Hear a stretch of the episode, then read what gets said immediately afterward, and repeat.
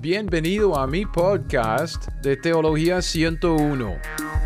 Yo soy Gregory Kidrowski y este es mi lugar en donde yo puedo hablar de lo que a mí me interesa. Y lo que me interesa es la Biblia.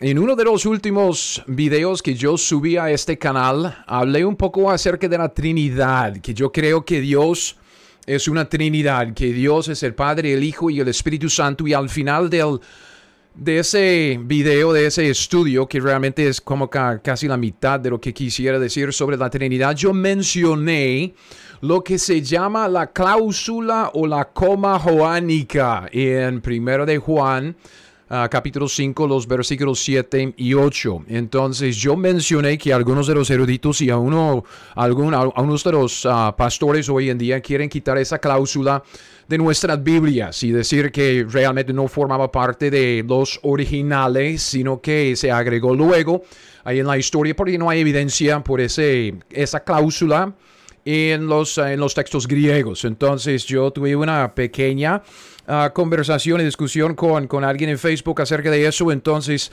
quise sacar la evidencia solo para mostrarles a ustedes la evidencia que existe por esta cláusula de la Trinidad de, de, Jesucristo. Yo voy a explicar lo que es la cláusula ahorita, pero lo que quisiera decir como de, de una manera de empezar es que cuando agarramos nuestra Biblia, ¿ok? Y, decimos, yo, yo soy creyente en la Biblia, yo quiero creer en la Biblia, yo quiero andar en la Biblia, yo soy cristiano, quiero ser como Cristo.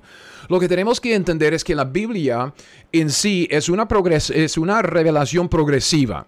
Dios no nos dio toda la revelación de un solo tiro. Lo que vemos es que ahí, ahí poco a poco, a través de la historia, a través de unos dos mil años, utilizando unos 40, 45 diferentes autores humanos, Dios nos dio su revelación específica, o sea, la revelación escrita en la Biblia. Y y como vemos en, esta, en este asunto de la revelación progresiva, lo que pasa es que a veces que, que, que Dios nos da nueva revelación luego en la historia algo que él no dijo antes, lo revela después. O sea, eso es como la iglesia. Si usted lee Gálatas capítulo 1 o Efesios capítulo 3, usted va a ver que Dios no reveló la iglesia, el cuerpo de Cristo, nosotros, los, los gentiles, injertados en lo que es la bendición de Abraham ah, por, por medio de, de Jesucristo. Dios no reveló la iglesia, el cuerpo de Cristo, hasta el apóstol Pablo era un misterio no revelado, un misterio escondido en el Antiguo Testamento. Entonces Dios luego en la historia, luego en la revelación progresiva, nos dio cierta revelación nueva.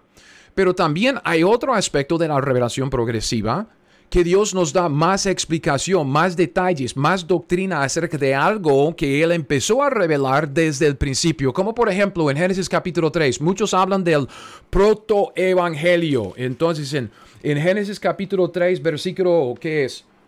Versículo 14 o 15, pondré enemistad entre ti y la mujer, hablando a la serpiente y entre tu simiente y la simiente suya. Esta te herirá en la cabeza y tú le herirás en el calcañar. Entonces uno dice, ok, esto obviamente es una referencia a Cristo Jesús y su ah, victoria sobre el diablo, sobre el pecado en la cruz. Y uno dice, obvio, pero ¿cómo es que lo sabemos? No lo sabemos debido a lo que se dice en Génesis, porque en Génesis uno dice un versículo, el protoevangelio, eso es un poco confuso, es un poco difícil de entender, pero con la revelación que Dios nos dio después ahí en el Nuevo Testamento es fácil de ver, fácil de ver a, Jesús en ese versículo. O como por ejemplo la Pascua. Si usted lee Éxodo capítulo 12, usted va a ver la, doctrina que Dios ah, dio al principio acerca de la Pascua. Y si yo le pregunto quién es nuestra Pascua, usted me va a decir, pues Jesucristo, obvio. ¿Cómo es que usted sabe que la Pascua de Éxodo capítulo 12 es un cuadro de la Pascua que es Cristo Jesús y en su sacrificio en la cruz. Es por la revelación progresiva, es por la revelación que Dios dio después que nos da más luz a lo que estamos leyendo en el Antiguo Testamento. Entonces, cuando nos acercamos a este asunto de la Trinidad, y especialmente cuando nos acercamos a este asunto de Primera de Juan, capítulo 5, los versículos 7 y 8 y la cláusula que quieren quitar de ese, esos dos versículos. Tenemos que entender lo que Dios nos ha dado ahí. Juan el apóstol era el último apóstol para escribir la escritura. Pablo obviamente fue decapitado al final del libro de, uh, un poco después del libro de Hechos, a 65, 70 después de Cristo, por ahí 68 digamos. Pero Juan escribió su evangelio, primera de Juan, segunda de Juan, tercera de Juan y el libro de Apocalipsis, cinco libros después del año 90.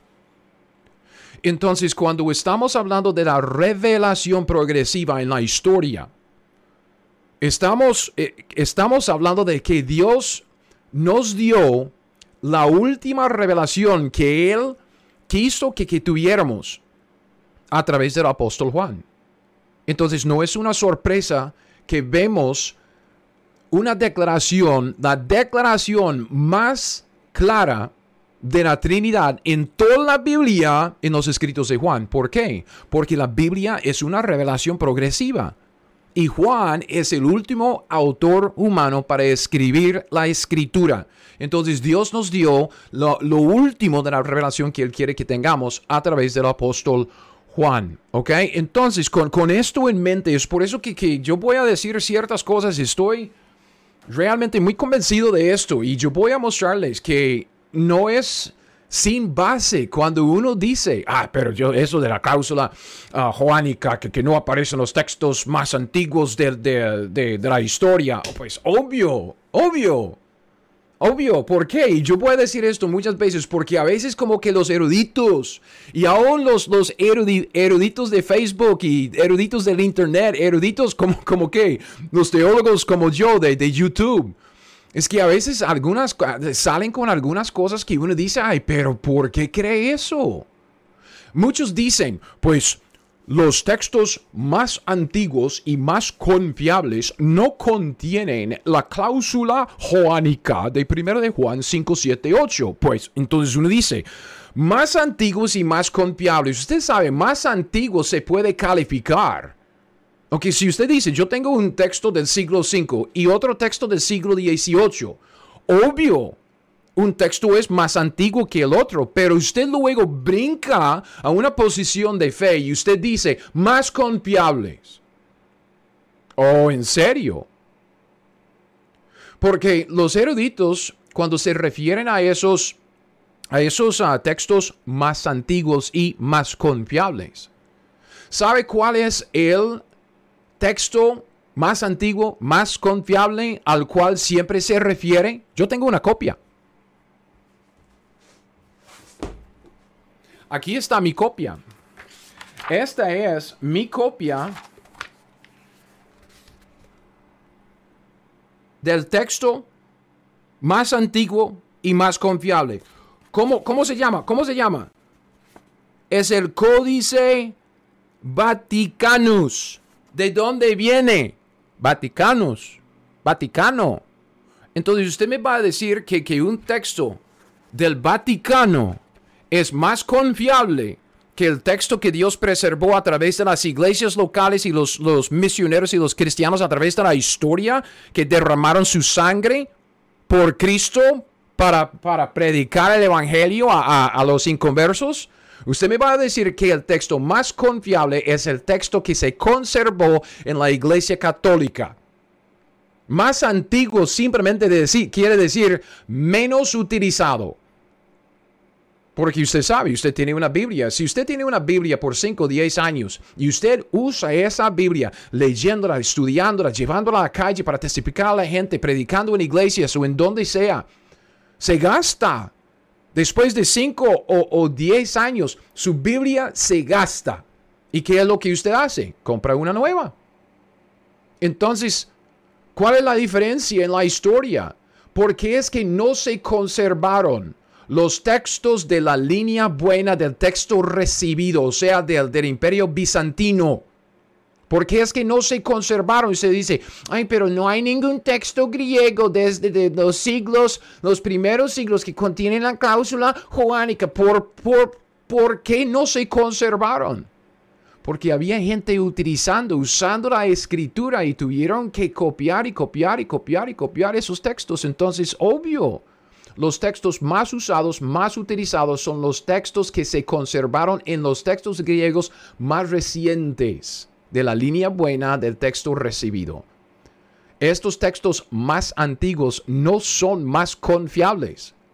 Se conservaron porque nadie los usaba estaban ya bien conservados ahí en la iglesia católica. Ok, entonces esto de manera de introducción, porque tengo mucho que decir sobre esto de la cláusula juánica. Ok, entonces yo voy a empezar con, con esto y luego pues ya, ya vamos a meternos en los, en los detalles. Este esta enseñanza sobre la, evidencia por la cláusula juánica eh, va a haber en creo que 5, 6, 7 diferentes partes porque es demasiado, ok, la evidencia es demasiada para un solo video, ok, demasiado largo y yo no puedo mantener tanta información ahí en la, en la cabeza como para, para estar hablando de esto. Entonces yo tengo mis notas por acá um, y, vamos, vamos a ver... Uh, en la pantalla, ok, porque tengo también, tengo notas para que usted me, puede seguir. Esto es lo que vamos a ver. Um, cuando estamos hablando de 1 de Juan 5, 7 y 8, ok, y realmente estamos hablando de, de 1 de, Juan, yo puse 6, uh, ok, pero realmente estamos hablando de 7 al 8 porque la, la, cláusula que está en cuestión, esa cláusula o, o, lo que se llama a veces la coma joánica, es estas, estas dos frases, ¿ok? El Padre, el Verbo, el Espíritu Santo, y estos tres son uno, y tres son los que dan testimonio en la tierra, ¿ok? Eso se llama la coma juánica, y ya, yo honestamente prefiero ah, decir cláusula porque es una cláusula. Esa palabra coma viene del latín, ok, vea esto, latín, viene del latín. Porque en latín se llama coma joaneum, ok, coma en latín se traduce al español como frase o cláusula. Entonces una frase sería una parte de una oración. Una cláusula es, es que abarca más de una sola frase. Entonces tenemos dos frases, es una cláusula. Entonces yo a estar refiriéndome a, a, esta parte aquí, lo, que tengo subrayado aquí en, en rojo.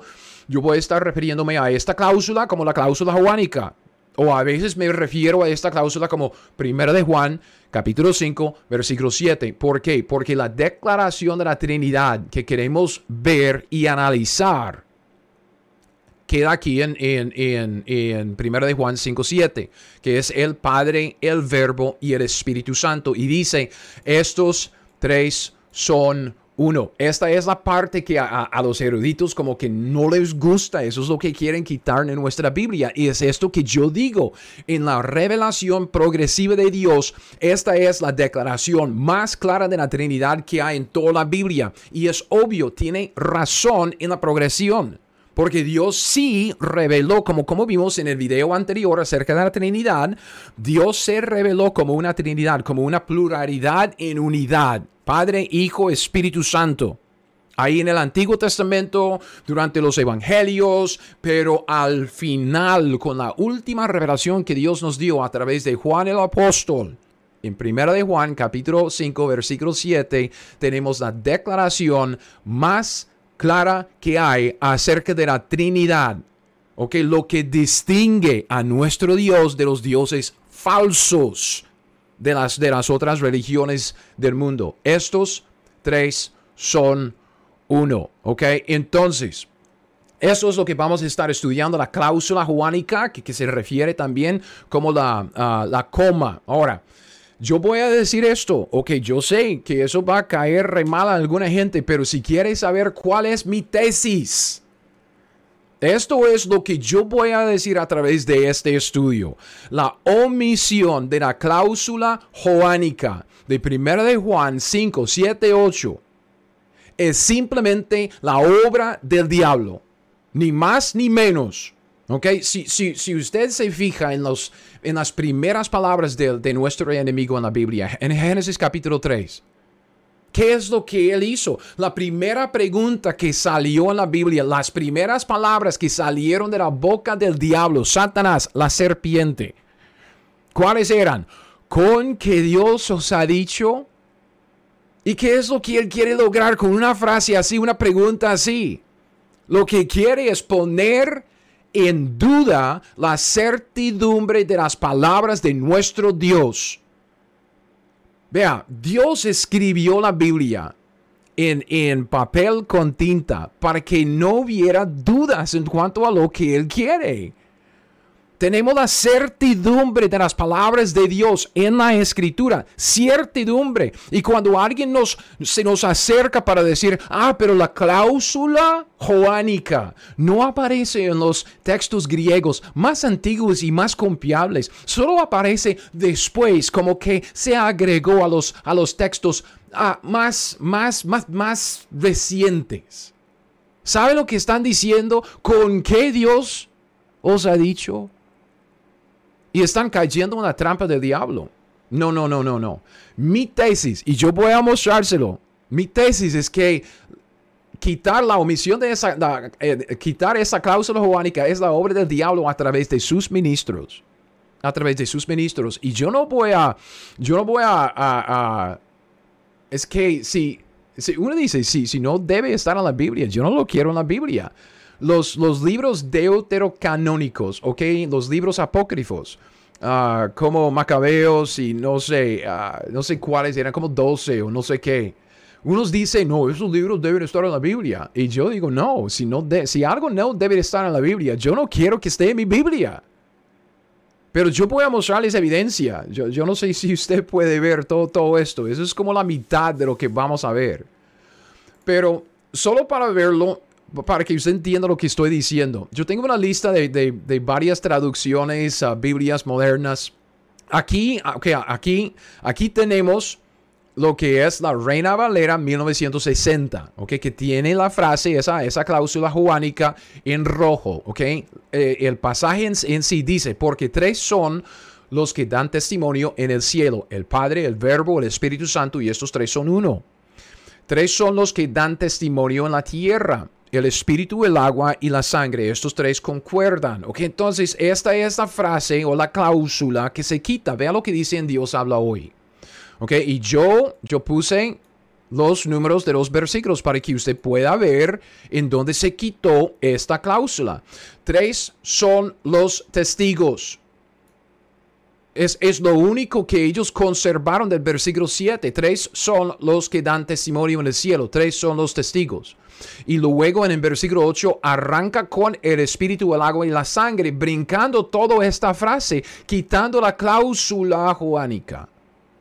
Lo mismo en la nueva versión internacional, tres son los que dan testimonio, los tres están de acuerdo, espíritu, agua y, sangre. ¿Dónde está la declaración de la Trinidad? Más clara de la Biblia. Se quitó. Se quitó. ¿Con base en qué? Porque si usted tiene una de estas Biblias modernas, yo le desafío, busque, porque me imagino que tiene una nota al pie de la, de la página que dice, los manuscritos más antiguos y más confiables no contienen esta, esta cláusula. ¿Y saben lo que quieren decir? Que el códice vaticano no contiene esta frase, que el códice sinaítico, suave. Porque yo tengo una copia de este de este códice también. Sinaítico. Porque se llama Sinaítico. Porque se encontró en la basura de un monasterio en el monte Sinaí. De los católicos. Estaban quemándolo para, para, para encender fuego. Porque tenían frío. Eso es lo que la... Es, es, uno dice, los, los textos más antiguos y más confiables. Más antiguos, Ok, no hay ningún problema, eso se puede calificar. ¿Más confiables? No, jamás, jamás, jamás. Por favor. Reina Valera actualizada, sí, bien actualizada para la iglesia moderna, dice, porque tres son los que dan testimonio y quitan la frase juánica, la cláusula juánica. Nueva traducción viviente. Viviente me parece bien muerta. Por tanto, por lo tanto, dice, son tres los testigos. ¡Uh! Me pusieron guion para decirme, ah, se quitó algo. El espíritu, el agua y la sangre, los tres están de acuerdo. Palabra de Dios para todos, me imagino. Eso es lo que el diablo quiere. Una Biblia para todos que no tiene la declaración más clara de la Trinidad. Hay tres testigos, el espíritu, el agua y la sangre. Los tres están de acuerdo en su testimonio. La palabra España. Porque los testigos son tres. Ah, ah, ¿y qué, qué dice? No, el espíritu, el agua y la sangre. Quitan la cláusula juánica. Y la palabra hispanoamericana para nosotros que estamos por, por las Américas. Porque los testigos son tres. Oh, ¿cuáles son? ¿Cuáles son? No, se quitó, se quitó la cláusula juánica. El espíritu, el agua y la sangre no tienen la declaración más clara de la Biblia acerca de la Trinidad. Se quitó. Pues la quitaron. Y yo pregunto por qué. Porque yo sé cuál es la evidencia. Yo puedo mostrarle a usted, si usted quiere seguir todos esos videos, yo puedo mostrarle toda la evidencia porque yo quiero decir una cosa.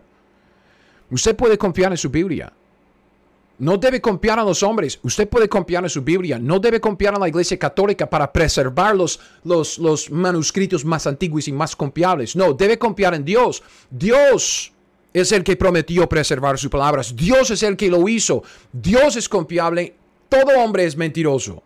¿Ok? Entonces, vea, ¿cuál es la oposición? Si estamos hablando de oposición, yo tengo algunos versículos. Solo de una manera de empezar. ¿Ok? Porque luego viene más. Pero solo fíjese en lo que, lo que Pablo dice, nuestro apóstol en la iglesia, en la época de la iglesia, la revelación que Dios nos dio para nosotros. ¿Qué es lo que Pablo dice? Primero, vea, vea, vea lo que dice.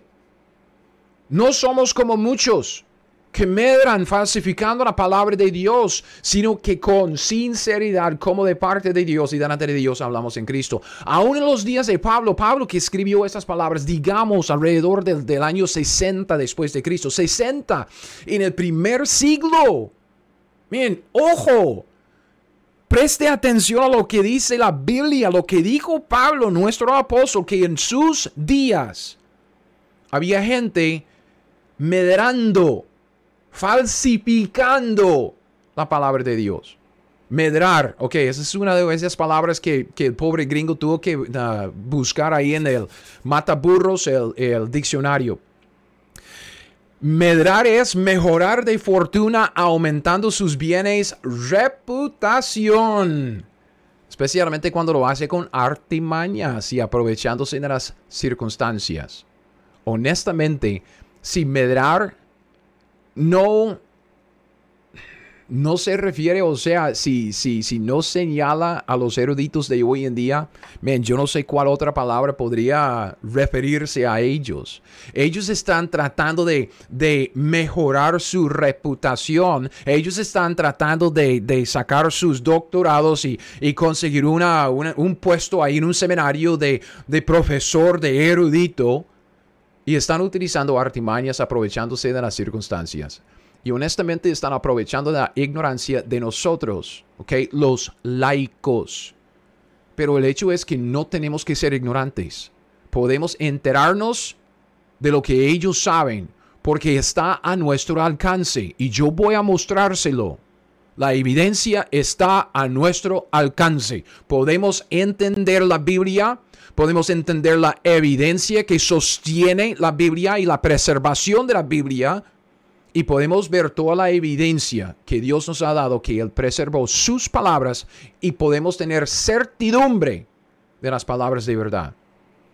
Luego Pablo dice en 2 Corintios 4:2, antes bien renunciamos a lo oculto y, y, vergonzoso, no andando con astucia, vea, ni adulterando la palabra de Dios, sino por la manifestación de la verdad, recomendándonos a toda conciencia humana delante de Dios. Había gente en los días de Pablo en el primer siglo, en el primer siglo que estaban adulterando la palabra de Dios.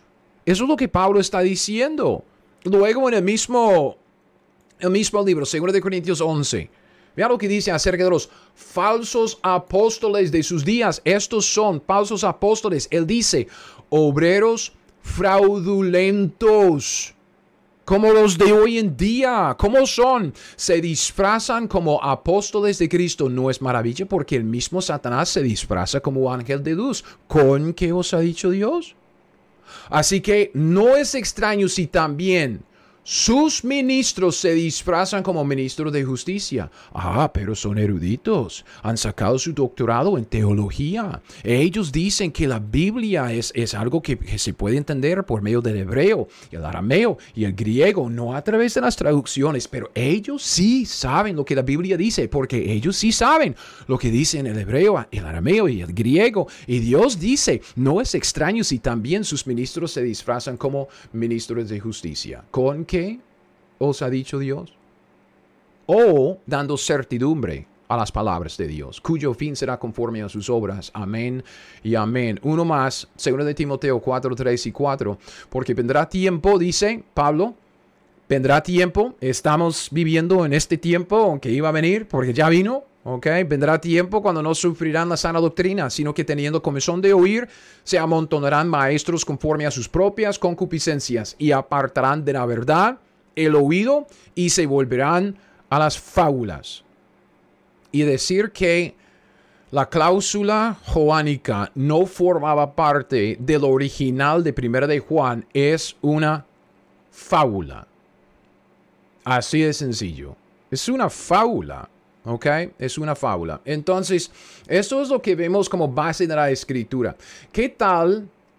Lo, ¿Qué es lo que los eruditos de hoy en día dicen. Ok, Bruce Metzger. Bruce Metzger, yo tengo varios de sus libros. Um, aquí está, aquí, aquí, está uno. El texto del Nuevo Testamento es, uh, un libro de todas sus notas uh, acerca de, de lo que él cree o no cree, acerca de la preservación de las palabras de Dios Ah, a través de, los siglos. Entonces, él es un profesor en el seminario de Princeton, ¿ok? Princeton, o era, yo no sé si todavía es, es un traductor de la Biblia. Ah, sirvió varios años con la Sociedad Bíblica de las Américas y también en las Sociedades Bíblicas Unidas. Entonces, ok, pues está bien. Y él dijo, eso es lo que él dijo, que la frase joánica, primero de Juan 5, 7 y 8, la frase joánica, era un pasaje ciertamente espurio. Eso es lo que él dijo. Ok, obviamente eso es una traducción. Ok, aquí está el inglés. Si usted quiere la cita, this passage or this, this certainly spurious passage. Entonces se llama este pasaje espurio. Se apagó mi luz. Ok, el diablo está trabajando aquí. No, eso es una mentira. Ok, fue una, una broma.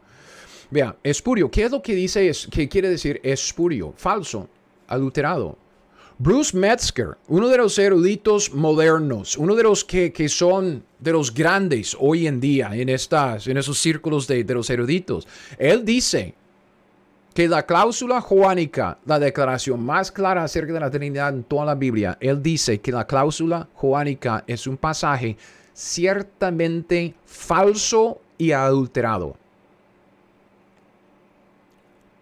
Ok. Sigamos. Kurt y Barbara Allen. ¿Ok? Ellos se dicen que son eruditos y teólogos alemanes, ¿ok? Entonces se especializan o especializaron, creo que se jubilaron ya, no sé, ah, en la crítica textual del Nuevo Testamento. Entonces ellos son críticos, ellos van a criticar el Nuevo Testamento. Y trabajaron extensamente en la producción del Nuevo Testamento griego Nestle Allen para las sociedades bíblicas y el texto griego de las sociedades bíblicas unidas. Vea ah, aquí. Aquí tengo mi texto griego. Ah, aquí.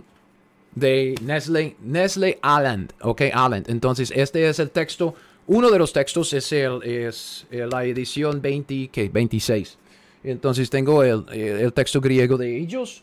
Y también aquí está el texto de las, ah, ah, creo que es de las Sociedades Bíblicas Unidas. Entonces, usted puede conseguir uno de estos en cualquier librería uh, cristiana, creo. Es, es, muy fácil de, de conseguir. Y usted dice, ay, pero cree que usted no sabe griego. Sí, me enseñé griego. Ok, yo me enseñé griego en, dos o tres años en el seminario cuando yo estaba sacando estudios a, nivel de maestría. Entonces, sí, yo me enseñé griego, yo leí griego, yo leí el Nuevo Testamento en griego, yo he estudiado la Biblia en griego, yo sé lo que dice el griego, yo puedo averiguar qué dice el griego y yo le digo, no es gran cosa. Ok, no es gran cosa. Usted puede hacer casi lo mismo con las herramientas que existen hoy en día, como una buena concordancia, un programa de, computadora, el, software o, la aplicación que, es de la Biblia que le muestra definiciones de la palabra y, nada que ver. Ok, volviendo a los Allen, Kurt y Barbara Allen. ¿Qué es lo que ellos dijeron? Dijeron que era imposible que la cláusula juánica formaba parte del original de la primera epístola del apóstol Juan. Imposible. Uh, ok, y ahí tengo la cita en, en inglés, the impossibility of its being at all related to the original form of the text of 1 John. Uh, uh. Y debido a la influencia de eruditos así en los seminarios, porque muchos que quieren ser pastores con sus buenas intenciones, uno dice, entonces yo quiero ser pastor, yo quiero ayudar a la gente a entender la Biblia, ¿qué debo hacer? Entonces, el mundo o el sistema de hoy en día, aún la iglesia moderna, ¿qué es lo que dice? Vaya al seminario, saque sus estudios, tiene que tener una maestría en teología, un doctorado en teología y esto y aquello. Entonces van a, los seminarios para escuchar a la gente como Bruce Metzger, para escuchar a la gente como Kurt y Barbara Allen, o la gente que se entrenó bajo el liderazgo de esta gente, como John MacArthur. Entonces, eso es lo que dice John MacArthur. Ahí en su, su Biblia um, de estudio dice la evidencia externa de los manuscritos. Sin embargo, está en contra de que estén en la epístola, epístola original. Lo más probable es que las palabras se agregaron al texto mucho más tarde.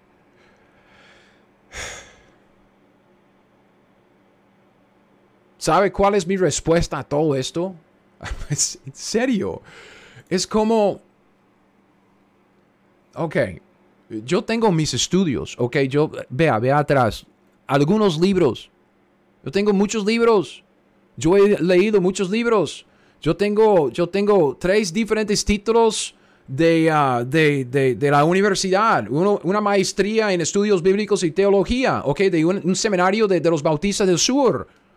A mí me gustan los libros, a mí me gusta leer, a mí me gusta estudiar, a mí me gusta la, la academia.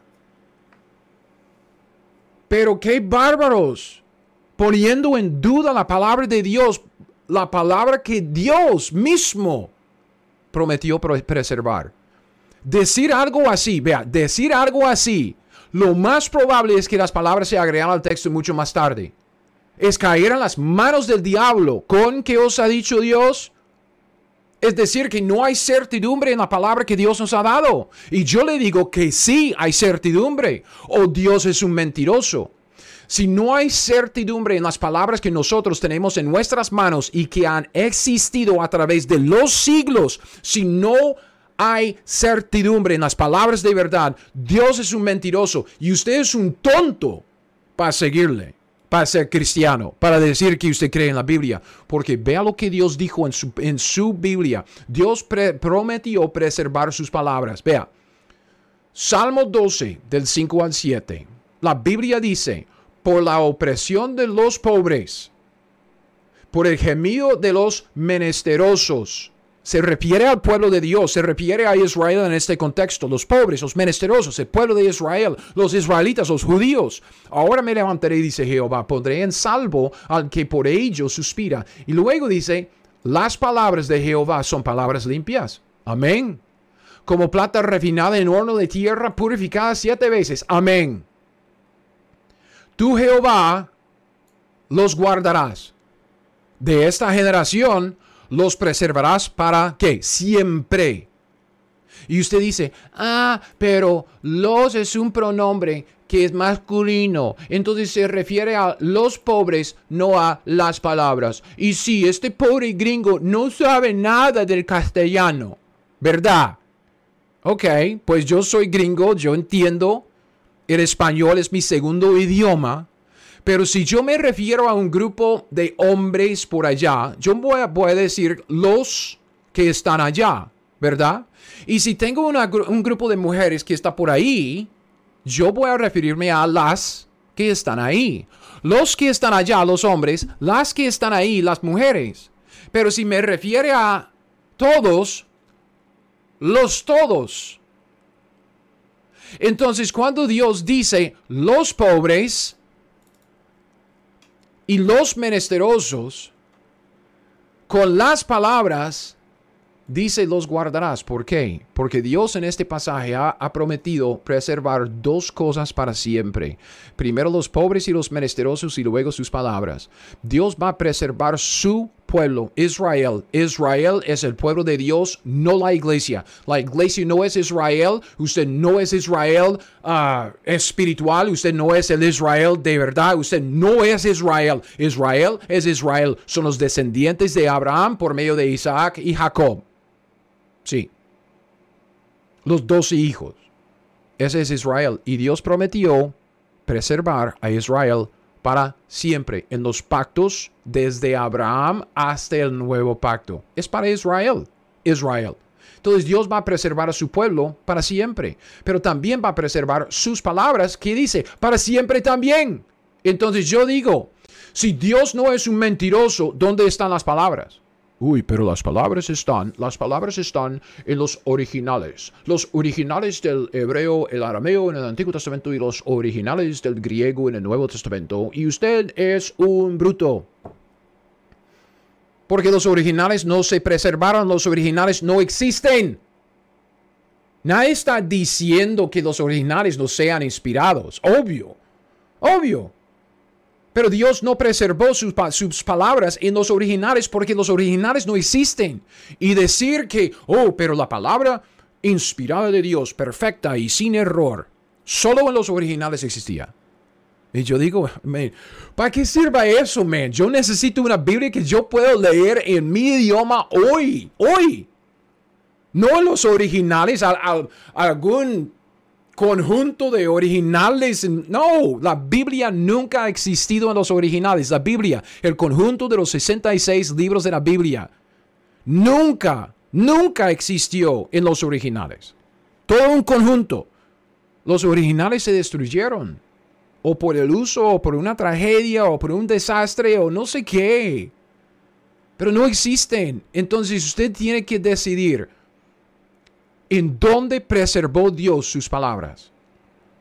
Entonces, por eso que yo saqué esa enseñanza sobre la historia de la Biblia. Escúchelo, véalo ahí en, la, en, este canal de YouTube, en Teología 101. Yo lo subí de, como uno de los primeros videos que subí a este, este canal. Porque es importante entender que hay dos líneas de Biblias, una buena y una mala. El códice vaticano, el códice sinaítico, el códice alejandrino son los códices que se preservaron a través de la Iglesia Católica y son malísimos.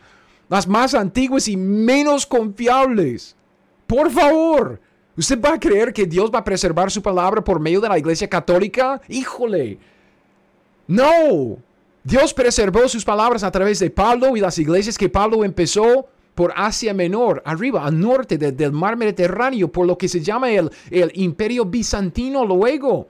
Y luego esos textos del, del, imperio bizantino se preservaron por medio de la iglesia ortodoxa griega. Griega, ¿por qué? Porque preservaron los textos griegos.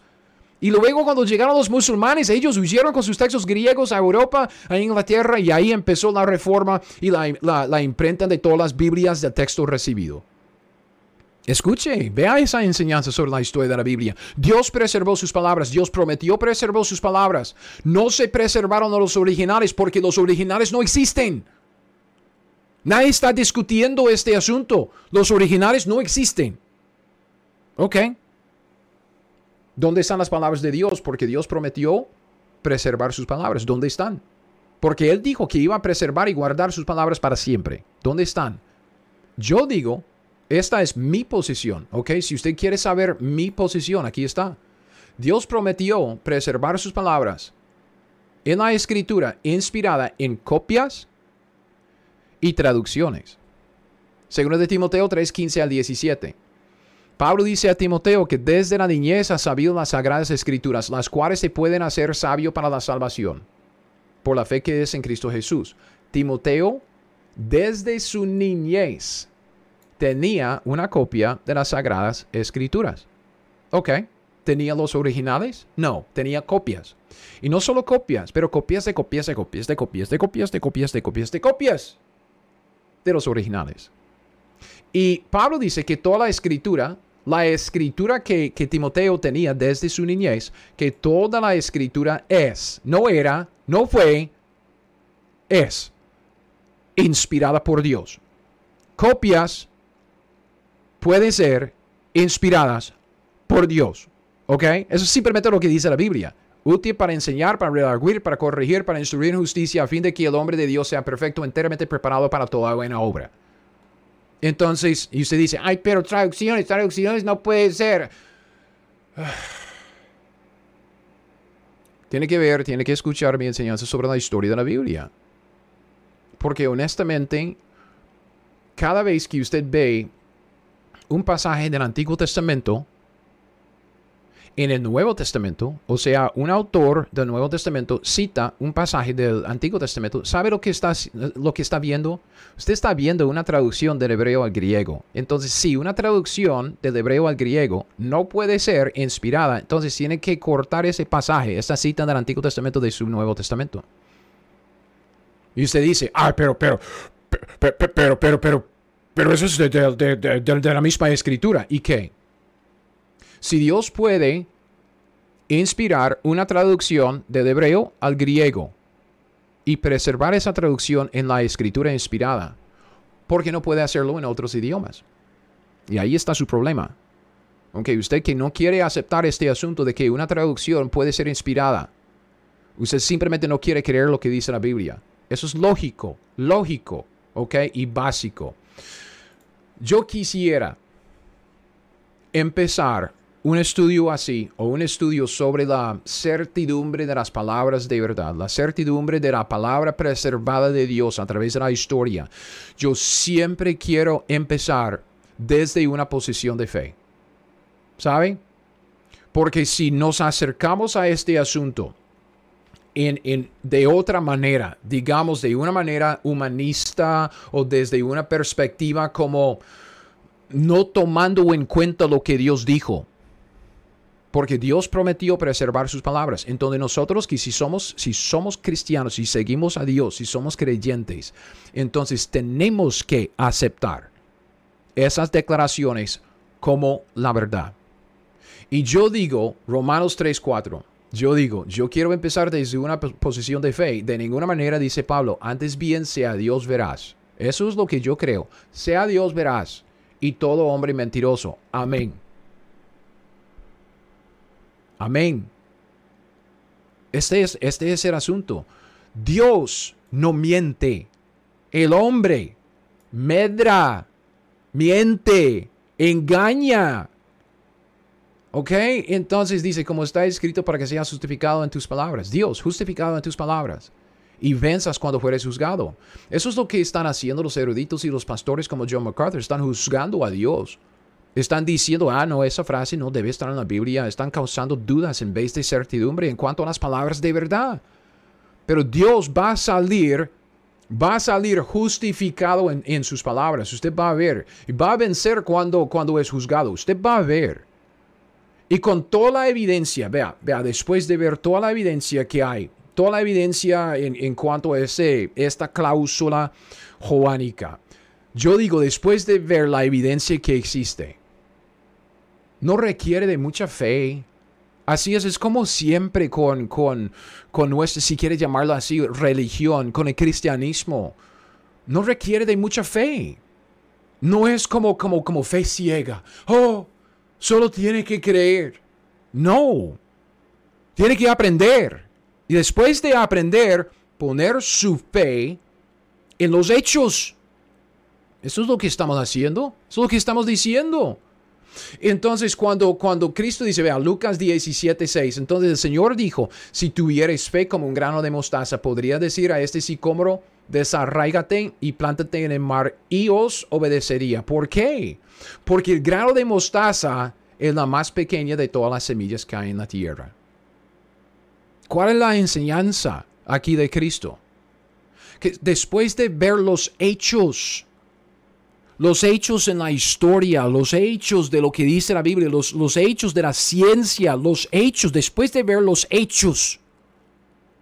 No es difícil creer, no es difícil, solo requiere como, como fe, como una, una, una semilla de mostaza, un grano de mostaza. Es chiquitico.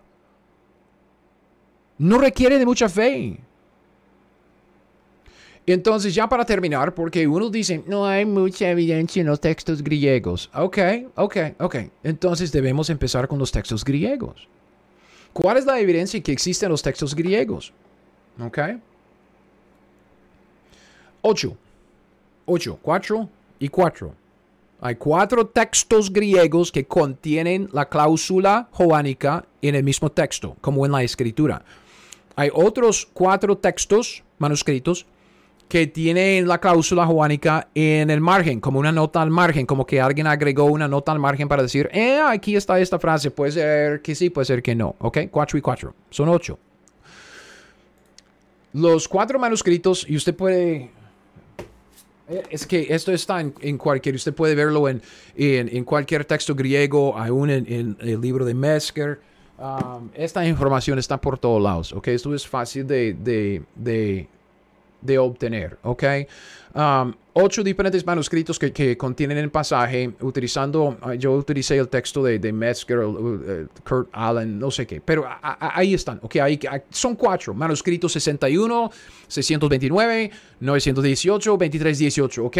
Y el primero, ¿ok? Dice que es del siglo XVI, luego otro es del siglo XIV, luego XVI y XVIII. Entonces usted puede ver el problema que muchos tienen con la evidencia que hay por la cláusula joánica en el texto griego. Ellos dicen, oh, pero no hay ningún texto griego antes del siglo XIV que contiene este pasaje. Uh, uh, uh, sí, claro. Entonces, ¿con qué os ha dicho Dios? No hay certidumbre en las palabras, ¿ok? Um, si alguien utiliza y usa su Biblia su Biblia se gasta. Y después de unos pocos años, ¿qué es lo que tiene que hacer? Tiene que reemplazar la Biblia porque se gastó y compre una nueva.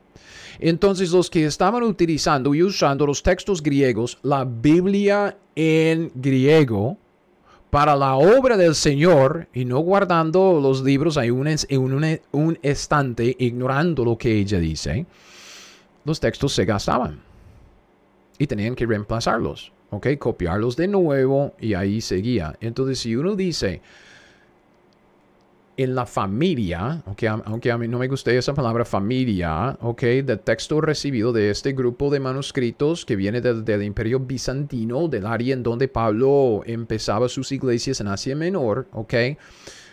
El texto más viejo es del siglo XIV que contiene la cláusula joánica. Ok, está bien, está bien.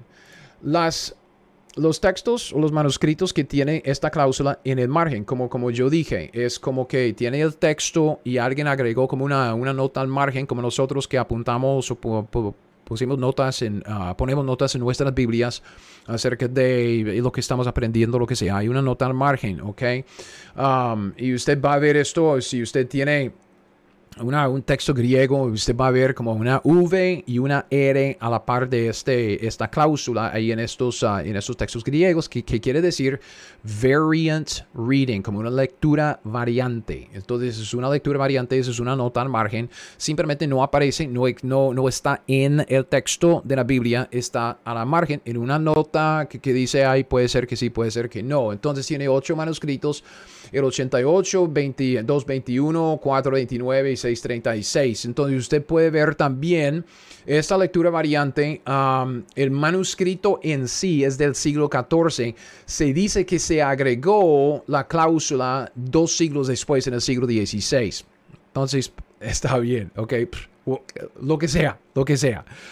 En el manuscrito 221 es una lectura variante que dice que se agregó a este manuscrito. El manuscrito en sí es del siglo X, pero se agregó después. No tengo la fecha, me imagino del siglo XIV, XV, XVI por ahí, porque como estos dos también tenemos ah, manuscritos del siglo XV que después, como en el, siglo XVI, se agregó la cláusula uh, joánica. Entonces, eso es lo que tenemos. Y eso es lo que la gente quiere decir. La gente quiere decir, ok, entonces tenemos solo, solo cuatro manuscritos del siglo, lo más, lo, más antiguo del siglo XIV, que contienen la cláusula joánica. Y luego, como una nota al margen, tenemos del, del siglo XVI, XV, 10, pero se, se, agregó luego. Digamos que se agregó la cláusula en el siglo XVI. Mucho más luego. Entonces uno dice, ah, entonces obvio, obvio que no estaba en el original. Se agregó después. Sí, claro, cómo no. Y lo que ellos quieren decir que es que son pocos los manuscritos que contienen eh, la frase, la cláusula, ¿ok? Pero yo digo, si son pocos y si son muchos o si son como que ahí en medio, ¿qué, ¿qué importa? Ahí está. Ahí está la evidencia. ¿Ok? Tenemos que empezar con el texto griego. No, no, no tengo ningún problema con, con, empezar con el texto griego. Si alguien dice que es poca la evidencia, yo digo, ok. Si usted quiere decir que es poca la evidencia, yo digo que es evidencia. Ahí está forma parte de cuatro manuscritos que vienen de la buena línea que Dios usó para preservar sus palabras. La buena línea de donde Dios sacó todas las Biblias de la Reforma. La buena línea. Cuatro textos. Hay evidencia en la línea buena por la cual Dios preservó sus palabras. Hay evidencia por la, la cláusula joánica, ¿ok? Y antes de terminar, porque voy a, voy a terminar esto ahí, ah, aquí, y vamos a seguir con, con más evidencia en la historia luego, solo quisiera hacer una observación, solo quisiera mencionar algo y mostrarle lo que, lo que los eruditos no quieren mencionarles. Ellos no quieren sacar evidencia como, como lo que tengo aquí en esta pantalla, ¿ok? Ellos no quieren, no quieren que usted sepa esto. ¿Por qué? Porque no respalda su posición hablemos de 1 de Juan 5, todo el capítulo, ¿ok? Porque antes de analizar toda la evidencia que sigue, toda la evidencia que, además de la evidencia en los textos griegos, antes de dejar este asunto que de los pocos textos griegos que contienen la cláusula uh, juánica, debemos tomar en cuenta que casi no hay textos griegos de los primeros siglos que contienen el capítulo 5 de 1 de Juan. Oh, Oh, pero, pero Greg, que... Wait, espere, espere. ¿Qué quiere decir con esto? Oh, bueno, del segundo siglo, vea, lo tengo acá. Del segundo siglo hasta el siglo 7, solo hay cinco manuscritos que contienen el quinto capítulo de Juan. ¿Ok? O sea, si alguien dice que ocho manuscritos es poca evidencia de que la cláusula joánica de 1 de Juan 5, 7, 8 debe estar en la Biblia, debería tomar en cuenta el hecho de que solo hay cinco manuscritos de los primeros siglos que contienen 1 de Juan, todo el capítulo. Y nadie, yo digo nadie, Bruce Metzger, los Allen, John MacArthur, nadie Nadie quiere decir que Primera de Juan 5 es espurio, que Primera de Juan 5 es imposible que estuvieran los originales. Pero hay más evidencia en los textos griegos por la cláusula joánica de Primera de Juan 5, 7 y 8, porque son ocho los manuscritos que portó el quinto capítulo de Primera de Juan, que solo hay cinco manuscritos para todo el capítulo de Juan de los primeros siglos. Entonces yo digo, es, es lo mismo que siempre pasa Alguien quiere darnos como un, una pieza de evidencia y basar toda su enseñanza sobre esta, esta parte. En vez de ver la totalidad de las circunstancias, ver la totalidad de, de la evidencia que existe. Y yo digo, si estamos analizando 1 de Juan 5, 7 y 8, bueno, porque no analizamos también todo el capítulo de, de ah, el capítulo 5 de 1 de Juan porque solo hay cinco manuscritos. Poca evidencia para el quinto capítulo de Primera de Juan. Y no hay ningún er-, erudito que sepa yo que dice que debemos quitar todo el capítulo de, de Primera de Juan de nuestras Biblias, todo el quinto capítulo. No. Entonces, ¿por qué es que siempre sacan, uh, pero solo hay ocho manuscritos, cuatro que tienen el texto, cuatro en, en el margen? Porque quieren sacar eso para decir, con qué os ha dicho Dios y causar dudas. Cuando pueden darnos cierta, una, una certidumbre acerca de las palabras de verdad y decir, hey, ocho manuscritos cuando estamos hablando de textos griegos y, la preservación de esos textos griegos a través de la historia, es mucho, es mucha evidencia, porque vea, en, cuanto al quinto capítulo entero, entero del siglo II hasta el siglo V, solo hay cinco manuscritos, hasta el siglo VII hay cinco manuscritos, solo cinco, menos de los manuscritos que existen que tienen la cláusula joánica. Entonces, pues ahí está. ¿Ok? Entonces, llegamos a la conclusión y yo voy a terminar aquí. ¿Ok? Nuestra conclusión. Hay evidencia de que la cláusula joánica forma parte de la escritura en los textos griegos. Hay evidencia. Unos quieren decir que es poca evidencia, que eso, ok, está bien. Está bien. Yo no tengo ningún problema si ellos dicen que es poca la evidencia. Pero la evidencia en los textos griegos existe. Y debemos tomarla en cuenta.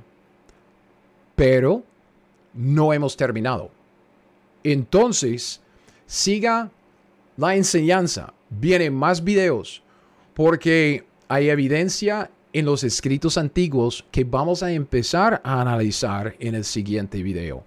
Gracias por haber escuchado y visto esta, esta enseñanza. Si usted llega hasta aquí, si usted ha llegado hasta aquí, gracias. Um, yo quisiera decir como siempre, um, yo soy Gregory Kidrowski, este es mi canal de YouTube. Esos son mis estudios, simplemente mis estudios. Yo no soy ningún pastor, ningún maestro, ¿ok? Yo soy un cristiano cualquiera.